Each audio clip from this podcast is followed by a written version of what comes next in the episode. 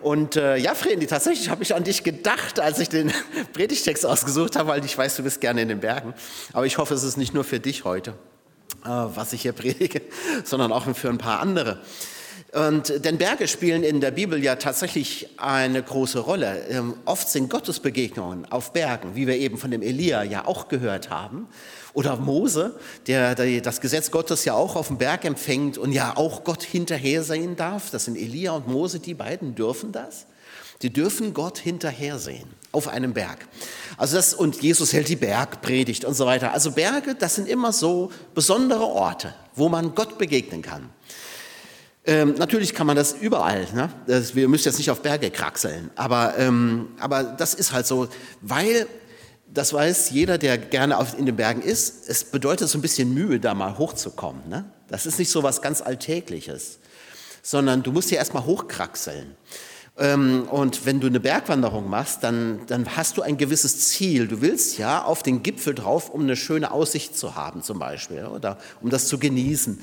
Und du weißt, du musst Mühen auf dich nehmen. Bei dem Bergerlebnis, von dem, um das es heute geht, viele ahnen das wahrscheinlich schon, was jetzt kommt, da ist das so ein bisschen anders. Ähm, das ereignet sich einfach. Und es hat jetzt für die Jünger auch keine große Mühe bedeutet, äh, oder sie haben sich nicht drum, überhaupt darum bemüht, um dieses Erlebnis, sondern es widerfährt ihnen einfach. Jetzt lese ich uns in das Bibelwort aus Matthäus 17, die Verse 1 bis 9. Sechs Tage später nahm Jesus Petrus, Jakobus und dessen Bruder Johannes mit und führte sie auf einen hohen Berg, wo sie allein waren.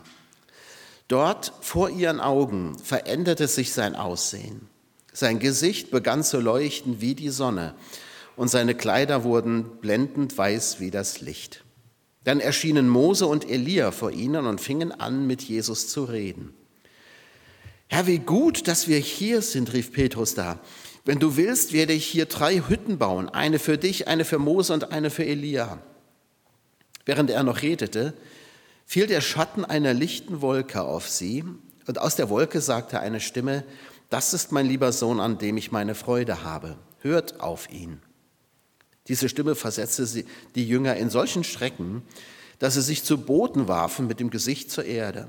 Da trat Jesus zu ihnen, rührte sie an und sagte, steht auf, ihr müsst keine Angst haben. Als sie sich umschauten, sahen sie niemand mehr, nur Jesus war noch bei ihnen. Während sie den Berg hinabstiegen, sagte Jesus den drei Jüngern mit Nachdruck, sprecht mit niemand über das, was ihr gesehen habt, bis der Menschensohn von den Toten auferstanden ist. Was für eine Erfahrung die Jünger hier machen dürfen. Johannes wird später darüber schreiben in seinem ersten Brief in Johannes 1, Vers 1. Da sagt er, was von Anfang an war, was wir gehört haben, was wir gesehen haben mit unseren Augen, was wir betrachtet haben und unsere Hände betastet haben. Vom Wort des Lebens, das verkündigen wir euch. Und man spürt in diesem Vers noch so ein bisschen dieses, dieses Erlebnis nach. Also er schreibt davon, er ist noch Jahre später erfüllt davon, von dem, was er da gesehen hat.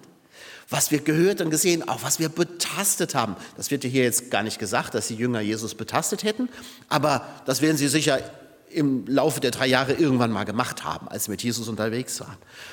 Aber dieser Moment ist natürlich, das ist was ganz, ganz Besonderes. Da schiebt sich für einen Augenblick der, der Vor, ein, wie ein Vorhang zur Seite. Für einen Augenblick dürfen die Jünger etwas sehen, was man normalerweise nicht sieht. Sie dürfen einen kleinen Blick erhaschen auf die Herrlichkeit von Jesus. Sonst haben sie ja immer Jesus als Menschen vor sich, der ja auch staubig ist und müde und was weiß ich. Aber jetzt, jetzt dürfen sie wie so einen kleinen Blick in die Welt Gottes erhaschen. Und das ist schon ein besonderer Moment. Und es ist nur eine kleine Gruppe von Menschen, die solch eine Erfahrung machen. Nur drei von den Zwölfen kommen mit auf den Berg. Paulus hat ja später ein ähnliches Erlebnis mit Jesus. Auch er begegnet Jesus. Das ist für ihn allerdings wesentlich unangenehmer. Es spielt zwar auch Licht eine Rolle, aber der Paulus wird ja zu Boden geworfen, er wird ja blind darüber und Jesus klagt ihn ja eigentlich an ne, und sagte, was verfolgst du mich? Aber darüber kommt er ja zum Glauben an Jesus. Die Versuchung liegt ja nahe zu fragen, wo erlebe ich denn sowas? Wo erleben wir sowas? So dass wir einen kleinen Blick in die Herrlichkeit Gottes tun können. Und es tut mir leid, dass ich euch so ein bisschen ernüchtern muss. Wir erleben das in der Regel eben nicht. Man würde, glaube ich, zu viel erwarten, wenn man jetzt erwarten würde, dass man die Herrlichkeit Gottes alle zwei Wochen erlebt oder sowas. Ne? Das ist nur ganz bestimmten Menschen vorbehalten in der Bibel. Man kann man natürlich fragen, wieso? Warum denn jetzt ausgerechnet die drei? Warum nimmt dann Jesus nicht alle Zwölfe mit? Keine Ahnung. Es gibt überhaupt also es wird nicht begründet. Es wird nie gesagt, warum Jesus diese drei ausgerechnet ausgewählt hat. Wir wissen, das waren seine besten Freunde. Vielleicht hat das ja eine Rolle gespielt. Aber vermutlich sind sie nicht besser oder frömmer als der Thaddäus oder der Bartholomäus, von denen wir ja so gut wie gar nichts wissen, außer dass sie zu den Zwölfen gehört haben. Wählt Jesus diese drei aus, weil die später die Leiter der Gemeinde sein werden? Wir wissen es nicht. Es könnte ja auch umgekehrt sein. Sie sind zu Leitern geworden, weil Jesus sie ausgewählt hat. Fest steht, nicht alle machen diese Erfahrung. Und das ist mir wichtig festzuhalten, dass es nicht jetzt so eine, so eine Erwartungshaltung gibt wie, ach, das könnte mir vielleicht auch passieren. Natürlich kann es das. Das will ich ja auch gar nicht ausschließen. Ne? Aber ähm, ich habe das bisher noch nicht so erlebt. Und du wahrscheinlich auch nicht. Und die Wahrscheinlichkeit, dass, es, dass wir das erleben, ist relativ gering, weil es eben nur ganz bestimmte Ereignisse sind, ganz bestimmte Menschen in der Bibel, denen das vergönnt ist. Elia und Mose zum Beispiel. Aber das sind natürlich auch die Granden des Alten Testaments. Ne? Deswegen erscheinen die hier auch, weil die zwei Gott hinterher gucken dürften. Das ist ja sonst keinem erlaubt gewesen. Aber schön wäre es ja schon. Und vielleicht hast du dir das auch mal gewünscht, dir würde sowas passieren. Es muss ja nicht viel sein, ne? Musst, es muss ja nicht gleich so sein wie hier. Ich meine, Jesus ist ja sichtbar sowieso nicht mehr da, aber wenn so ein, so ein bisschen, so ein kleines bisschen mal der Vorhang sich aufschieben würde und du dürftest mal so einen kleinen Blick in die Herrlichkeit Gottes werfen, das wäre schon schön. Und es ist ja auch, man muss ja sagen, es ist ja so, nicht so, dass es überhaupt nicht passiert. Wir erleben schon auch etwas von der Herrlichkeit Gottes. Was hier passiert, ist ja, dass vor den Jüngern etwas Bekanntes sich verwandelt. Jesus, den kennen sie ja von, mit dem sind sie ja unterwegs. Aber er bleibt ja in seiner Gestalt und trotzdem verwandelt er sich, weil er von der Herrlichkeit Gottes umstrahlt wird. Und ich glaube, dass, dass das schon auch in unserem Leben passieren kann. Nicht in der Form, wie, das, wie es die Jünger erlebt haben, weil wir ja Jesus nicht sehen. Aber wir sehen vielleicht ganz andere Dinge. Es kann doch sein, dass etwas, das wir schon lange kennen, plötzlich auch vor unseren Augen verwandelt wird. Und sei es nur ein Wort der Bibel zum Beispiel. Weiß nicht, ob du das auch mal erlebt hast. Viele von euch kennen die Bibel doch schon von klein auf. Ne? Du kennst die ganzen Geschichten und so weiter. Und vielleicht lest ihr auch jeden Tag äh, so in eurer stillen Zeit so ein paar Verse oder sowas. Und äh, da gibt es bestimmte Worte, die hast du schon tausendmal gelesen. Aber dann kommt der Tag, wo dieses Wort, das du eigentlich kennst, in- und auswendig, dich plötzlich packt. Plötzlich trifft es dich. Ich weiß doch, ähm, wie Anne und ich mal beim äh, morgens äh, beim Gebet gesessen haben in der stillen Zeit und da kam eben dieses Wort von Jesus am Kreuz, ne, wo er für die für seine Spötter betet. Ne, Vater, vergib ihnen, denn sie wissen nicht, was sie tun. Das habe ich schon tausendmal gehört, bestimmt. Aber an dem Morgen hat mich das so gepackt, dass dass mir die Tränen gelaufen sind. Ich konnte gar nicht mehr weiter beten ne, hinterher, weil, weil dieses Wort für mich plötzlich so so gewaltig geworden ist, so, so groß, das packt mich immer noch. Also, das, vielleicht kennst du das. Plötzlich merkst du, was, was etwas bedeutet für dich. Und es ist wie wenn ein Vorhang weggezogen wird und plötzlich ist dir, als erkenntest du es jetzt erst, als verstündest du es jetzt erst. So manche Worte, die, du musst erst in eine bestimmte Lebenssituation kommen, damit du sie verstehen kannst. Die überliest du immer. Aber plötzlich passiert was in deinem Leben und dieses Wort, es trifft dich plötzlich ganz neu. Das kann doch passieren. Und das ist für mich wie so ein Blick in die Herrlichkeit Gottes. Oder wir erleben, wie ein Mensch zum Glauben kommt. Ich weiß nicht, ob du das mal erlebt hast. Das ist was Wunderschönes. Das ist wirklich wie wenn du bei einer Geburt eines Kindes dabei bist. Das ist, weil es ist ein Wunder. Es ist jedes Mal ein Wunder, wenn ein Mensch zum Glauben an Jesus Christus kommt. Denn das kannst du nicht machen. Da bist du komplett hilflos. Das, das habe ich in einem Glaubensgrundkurs erlebt. Da war ich noch im Gemeindepraktikum äh, in München. Da war in Markt Indersdorf, habe ich einen Glaubensgrundkurs gemacht. Und da kam eben eine Frau zum Glauben. Und ich, weißt du, du, du redest, du sagst das und du merkst, ich habe nicht die Macht, jetzt hier irgendwen zu bekehren. Du, ich kann das gar nicht. Und es saß genauso eine Frau daneben, die sagte, nee, also das wäre gar nichts für das würde sie überhaupt nicht verstehen, das wäre überhaupt nichts für sie. Und die daneben, die sagte, ich will mein Leben Jesus geben. Ja, so ist das. Du hast es nicht in der Hand. Aber wenn es passiert, dann schiebt sich auch so der Vorhang ein Stück zur Seite und du darfst die Herrlichkeit Gottes sehen.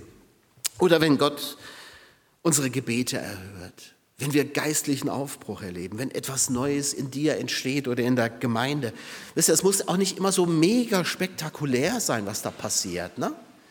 Manchmal sind es die kleinen Dinge, aber es gibt diese Momente doch, wo wir den Eindruck haben, sozusagen die Wolke Gottes überschattet uns, wie das ja auch hier ist. Ne? Ist ja eine komische Wolke, ne? die, die überschattet, aber irgendwie ist das ja eine lichte Wolke. Das ist ja eine Lichtwolke. Wie kann die eigentlich Schatten machen? Ne?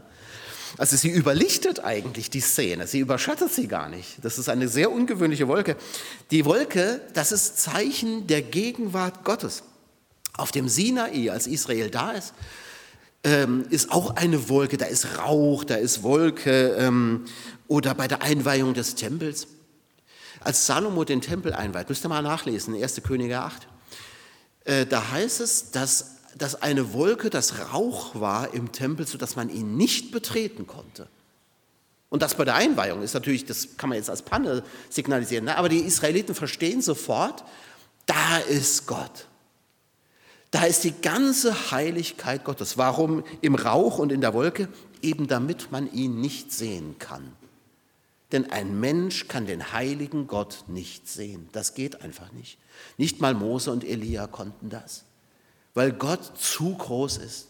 Ich, ich glaube, wir würden tot umfallen. Und die, die Propheten und was weiß ich, die eine Gottesbegegnung haben, die sehen ja immer nur den Saum seines Gewandes oder irgendwie den Thron und so. Und was passiert? Die fallen nieder.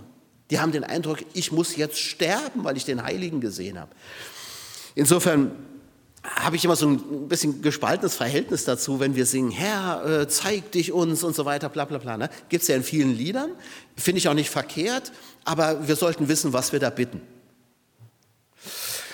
Es gibt solche Momente aber in unserem Leben, wo, ähm, wo wir auch so überschattet werden von dem Licht Gottes, wo, wir, wo du plötzlich weißt, er ist da. Das packt dich einfach. Und du, du, es, du hast das Gefühl, du kannst die Gegenwart Gottes mit Händen greifen.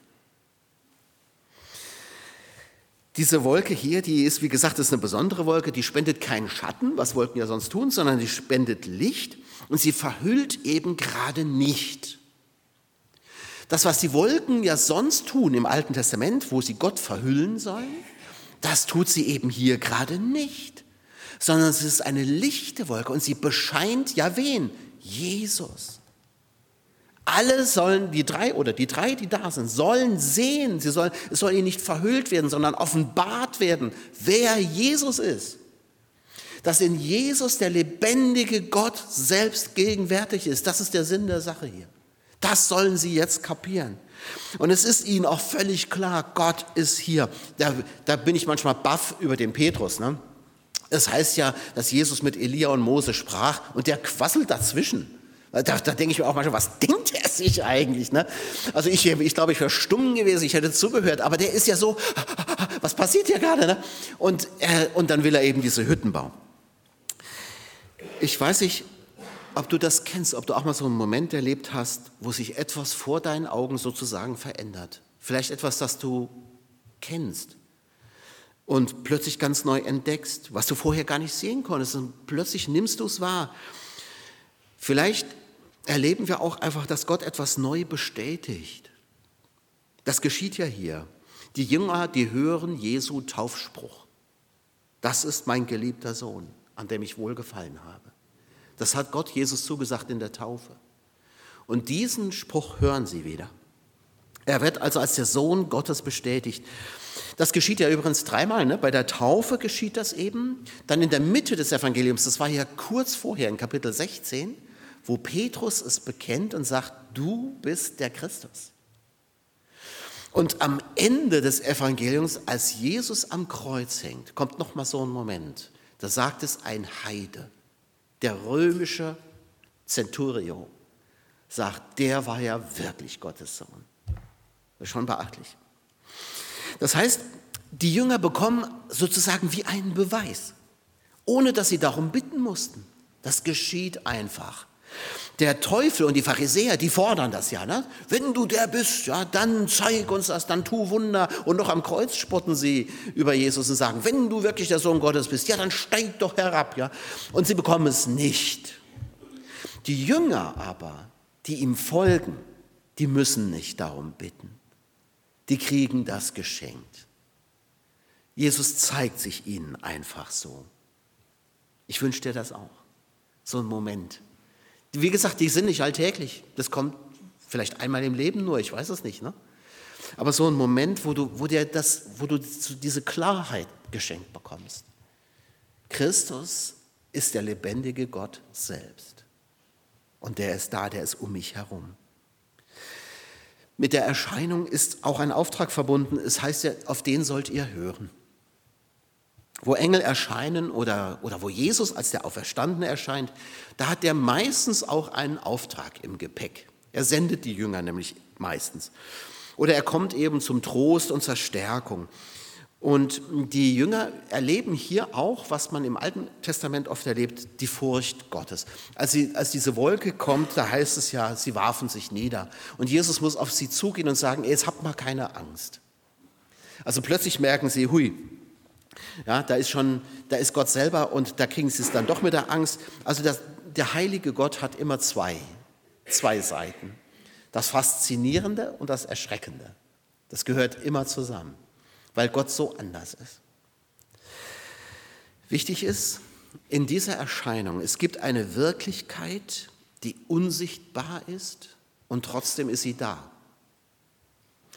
Jesus ist ja nicht so geblieben, sondern er, als, es heißt dann, als die Wolke weg war, als die Jünger wieder aufschauten, da war einfach alles wieder normal.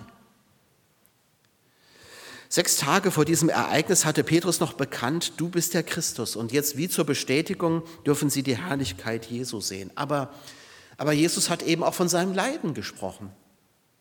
Da hat Petrus sich noch gewehrt, das soll bloß nicht passieren. Und vielleicht sehen diese drei, die später die Leiter der Gemeinde sind, vielleicht sehen diese drei die Herrlichkeit Jesu deshalb, weil sie mit seinem Leiden konfrontiert werden sozusagen wie eine Vorbereitung, damit sie nicht völlig verzweifeln. Ob es was gebracht hat, weiß ich gar nicht. Sie waren ja ziemlich verzweifelt. Die Jünger aber, sie dürfen auf die unsichtbare Welt einen Blick werfen, auf die Wirklichkeit Gottes, die unsichtbar uns umgibt. Und das, das möchte ich euch auch heute zusagen, dieses dieses Licht Gottes, das sehen wir normalerweise nicht. Die Herrlichkeit Gottes bleibt uns ja normalerweise verborgen in unserem Alltag, aber die ist da. Die ist ja da und zwar in jedem Moment unseres Lebens, davon bin ich zutiefst überzeugt. Denn der unsichtbare Gott mit seiner ganzen Herrlichkeit ist ja bei uns, mit seinen Engeln. Jesus Christus, der Auferstandene, ist doch bei uns mit seiner Herrlichkeit. Auch wenn wir sie nicht sehen können, aber sie ist da. Und das möchte ich dir zusagen. Deswegen werden die Dinge unseres Lebens deshalb nicht schön. Also zum Beispiel, äh, die Vreni hat eben nochmal also um Frieden gebeten in der Ukraine und in anderen Kriegsgebieten. Das, auch da, dahinter steckt Herrlichkeit Gottes. Nicht in dem Sinne, dass Gott den Krieg gewollt hat ne? oder dass der Krieg jetzt irgendwie plötzlich schön wird oder so. Ne? Aber es kann ja zum Beispiel sein, dass dahinter der Plan Gottes steht. Das wissen wir doch gar nicht. Ne? Aber hinter allem Erschreckenden, was wir ja auch erleben, in allem Schmerz, den wir erleben, gibt es noch eine Wirklichkeit, die für uns unsichtbar ist, die aber trotzdem da ist. Und das ist der auferstandene Jesus Christus. Diese Wirklichkeit hat ja einen Namen. Das ist Jesus. Und in diesem Licht sehen vielleicht auch manche Dinge dann anders aus. Was liegt näher, als jetzt diesen Moment festzuhalten? Petrus in seinem Eifer will natürlich genau das tun. Am allerliebsten will er den Rest seines Lebens äh, in, in, in dieser Seligkeit verbringen. Er will sich ja, häuslich einrichten in, in dieser heilen Welt oder besser, er will diese Herrlichkeit zu einem festen Bestandteil seines Lebens machen. Ne? Er, er, sagt ja, er sagt ja nicht, dass er sich eine Hütte bauen will, sondern er will sie Jesus, Elia und Mose bauen. Sich selber nicht, da ist er ja ganz bescheiden. Ne? Aber er will, dass diese Herrlichkeit jetzt hier auf Erden bleibt, ähm, dass sie, dass sie da Wohnung nimmt. Aber das wird ihm verwehrt. Jesus verwandelt sich wieder zurück und Elia und Mose verschwinden und die Wolke auch. Und dann müssen sie wieder hinabsteigen. Gott mutet es uns zu, dass wir vom Berg der Verklärung wieder ins Tal der Bewährung müssen. Er schenkt uns ab und zu solche besonderen Erfahrungen seiner Herrlichkeit, aber die bleiben ja auch nicht. Die, dann müssen wir ja auch wieder zurück. Wir müssen wieder in unseren Alltag mit dem ganzen Kleinkrieg und Kampf und Kleinkram. Das heißt, dass sie sahen nur noch Jesus allein. Das heißt, Jetzt müssen sie es ja wieder glauben. Sie sehen es ja nicht mehr. Sie müssen es wieder glauben, weil sie nur einen Menschen vor sich sehen. Jetzt müssen sie sich wieder die Augen reiben und fragen, haben wir das jetzt alles nur geträumt oder ist das jetzt wirklich passiert?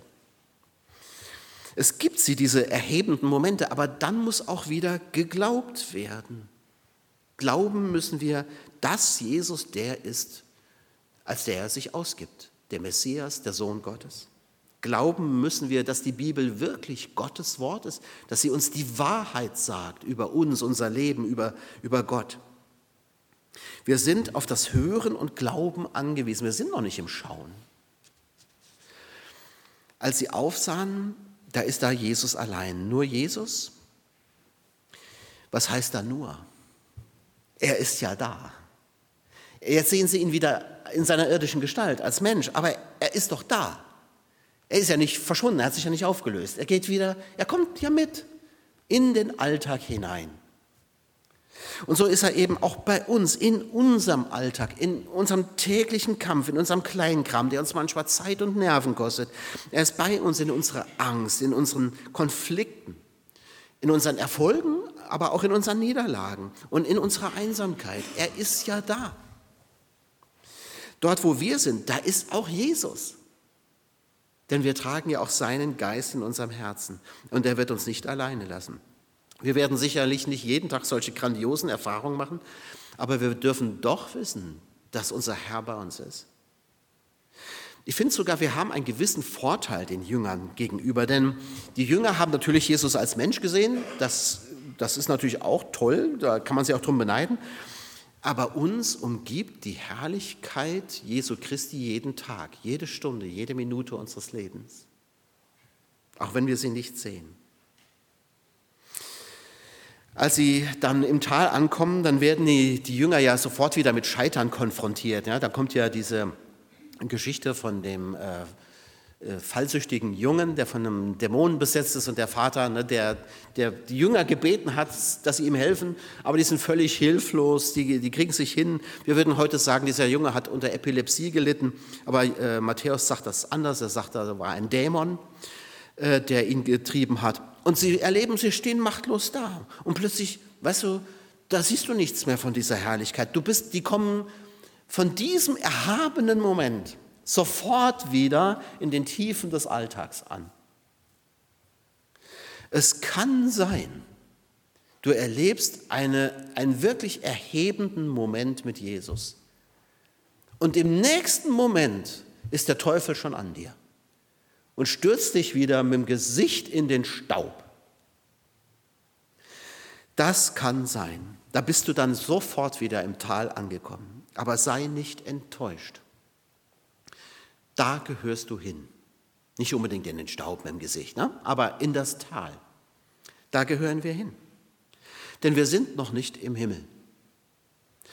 Du bist noch hier auf der Erde und genau dort will Jesus dich auch haben, genau dort, wo er ja auch gewesen ist. Da sollen wir sein. Wir müssen ins Tal. Wir müssen wieder zu den Menschen in diese Welt. Wir müssen dorthin, wo die Not ist. Ich frage mich manchmal, wo ist die eigentlich bei uns in Achenbach, die Not? Wo müssen wir eigentlich hin? Was brauchen die Leute eigentlich? Wo ist unser Platz? Wo ist dein Platz im Dorf? Was ist unsere Aufgabe hier? Wo sollen wir helfen? Die Jünger haben gerade versucht, diesen Jungen zu heilen. Wie, wie gesagt, wir würden heute sagen, der hatte Epilepsie. Matthäus sagt, er ist von einem Dämon besessen. Aber sie haben es nicht geschafft, mit dem Problem fertig zu werden. Und tatsächlich erlebt man Jesus da auch ganz menschlich. Er ist nämlich genervt. Er fragt, was seid ihr nur für ein ungläubiges und verkehrtes Geschlecht? Wie lange muss ich denn noch bei euch sein und euch ertragen? Also auch Jesus ist mal an den Rand seiner Nerven gekommen. Das finde ich sehr beruhigend, weil ich manche Situationen erlebe, wo ich an den Rand meiner Nerven bin. Also auch Jesus ist das so gegangen. Er war eben ganz Mensch und er stöhnt und sagt, oh Mann, muss ich euch noch so lange ertragen. Als die Jünger ihn später fragen, warum sie den Dämon nicht austreiben konnten, sagt Jesus ihnen, wegen eures Kleinglaubens. Ich versichere euch, wenn euer Vertrauen nur so groß wäre wie ein Senfkorn, könntet ihr zu diesem Berg sagen, rück weg von hier nach dort und er wird wegrücken und nichts wird euch unmöglich sein. Und diesen Glauben wünscht Jesus sich von uns. Er sagt ja später zu Thomas dann sogar, als er auferstanden ist, glücklich sind die, die nicht sehen und doch glauben. Und die Jünger hatten jetzt das Vorrecht, sie durften sogar mal was sehen. Die Verklärung Jesu ist ja die Ankündigung seines Leidens vorausgegangen. Den Jüngern steht also eine schwere Zeit bevor und ich weiß nicht, was für eine Zeit dir bevorsteht. Ich wünsche dir aber, ja, dass du auch so eine Erfahrung, auch so ein Bergerlebnis machen darfst, dass du auf einem Gipfel bist und eine ganz andere Sicht bekommst, dass du etwas siehst, das du vorher noch nicht gesehen hast, dass du einen kleinen Blick kleinen Blick auf, auf die Herrlichkeit Gottes tun darfst. Dann hier und da passiert das. Aber ich wünsche dir auch, dass du hier in, dem, in den Niederungen deines Alltags gestärkt wirst, weil du weißt, der Herr ist hier mit seiner Herrlichkeit, auch wenn ich ihn jetzt gerade nicht sehe. Er ist trotzdem da. Und dann stützt dich auf dieses Wort Jesu, das, er, das ich jetzt zum Schluss zitiert habe. Dir wird nichts unmöglich sein. Amen. Wir beten und ich bitte, dass ihr aufsteht.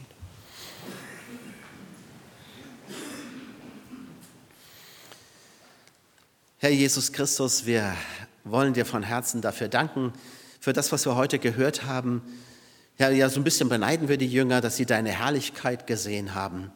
Aber wir wissen doch, Herr, du bist ja auch hier bei uns. Und du hast uns auch schon deine Herrlichkeit sehen lassen in kleinen Momenten unseres Lebens. Und dafür sind wir dir sehr, sehr dankbar. Wir danken dir aber vor allem dafür, dass du auch dann da bist, wenn wir dich nicht sehen, dass wir uns auf dich verlassen dürfen. Wir sind ja nie allein und deine Macht und Kraft, Herr, die ist in uns, die Macht der Auferstehung ist das, mit der du deinen Sohn Jesus auferweckt hast. Lieber Herr, wir wollen dich bitten, dass du uns gebrauchst, um dich zu verherrlichen in unserer Umgebung, dort wo wir leben. Dass auch andere etwas von deiner Herrlichkeit sehen dürfen, nicht nur wir. Wir beten, Herr, dass Menschen, die dich noch nicht kennen, etwas von dir erleben, dass sie dir begegnen und merken, das ist Gott. Und wir beten, Herr, dass du uns dazu gebrauchst, damit du dich verherrlichst. Amen.